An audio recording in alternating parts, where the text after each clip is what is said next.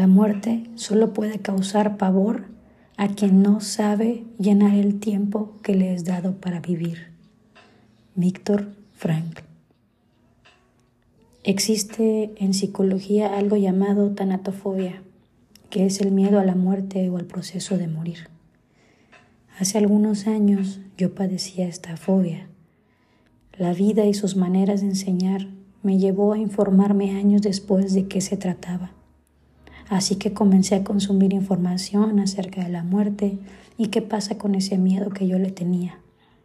Me di cuenta que este tipo de ansiedad venía de una parte de mi infancia donde me sentía abandonada por quienes en su momento tuvieron que cuidar de mí. Así que comencé este proceso psicológico donde hice una reestructuración de pensamientos y creencias. Y después, como examen final, la vida me puso a prueba y tuve que despedirme de mi abuelo materno, quien para mí es como un padre. Y hablo en presente porque comprendí que aunque su cuerpo físico ya no está aquí, su energía y los buenos recuerdos siguen presentes en mi vida, al igual que los de mi abuela paterna. Hablo desde mi propia experiencia cuando digo que el proceso de despedirme de los seres queridos es un trabajo personal emocional. Es llegar a un nivel de aceptación donde no queda más que vivir cada día agradecida y surfeando todo tipo de olas, grandes, chicas y algunas en las que solo necesito dejarme llevar. Quiero hablar de la muerte porque a mis 38 años me doy cuenta que a muchos nos cuesta tocar el tema. Nos causa ansiedad el no saber cuándo ésta puede llegar. Pero lo que yo comprendí es que simplemente es un proceso más. Y no quiero decir que deje de doler, pero el aceptar amorosamente el proceso nos lleva a tener calma dentro de ese dolor. Yo deseo vivir la vejez, pero sé que parte de eso no depende de mí. Y la parte que sí depende es en la que trabajo cada día con lo que me toca. Me gusta pensar que si mi deseo no se realiza, al menos viviré de la manera en que el impacto y los recuerdos que dejo en este plano sean los más amorosos posibles. Y no es algo que hago desde el ego, sino desde el amor incondicional por amar lo que es y lo que la vida me presenta.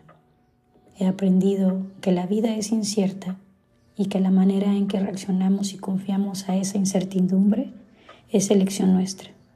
El miedo es solo el medidor de qué tan grande es el cambio que estamos dando. Cambio de sistema de creencias, cambio de pensamiento, cambio porque no, no sigo los patrones de conducta que me llevan a ser una versión limitante de este cuerpo que habito. Pero si algo he aprendido es que el cambio siempre es bueno y es necesario. Dicen que las personas no cambian, pero yo creo que cada día vivimos el cambio en cada uno de nosotros de una manera minúscula. La cuestión es cómo actuamos cuando el cambio nos saca de nuestra zona de confort. ¿De qué nos agarramos cuando el miedo a lo desconocido atormenta nuestra mente?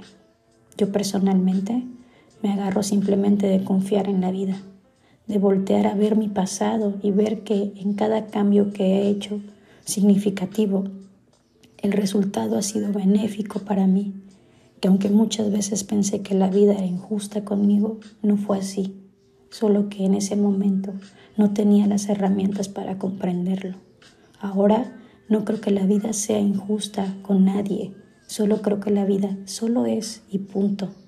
Entiendo que cada una de nosotras, personas que habitamos la Tierra, tiene un camino de desarrollo personal individual y particular, que todas las personas aprendemos de diferente manera, pero que al final de todo ese aprendizaje lo que tenemos en común es la manera en la que amamos estar vivos.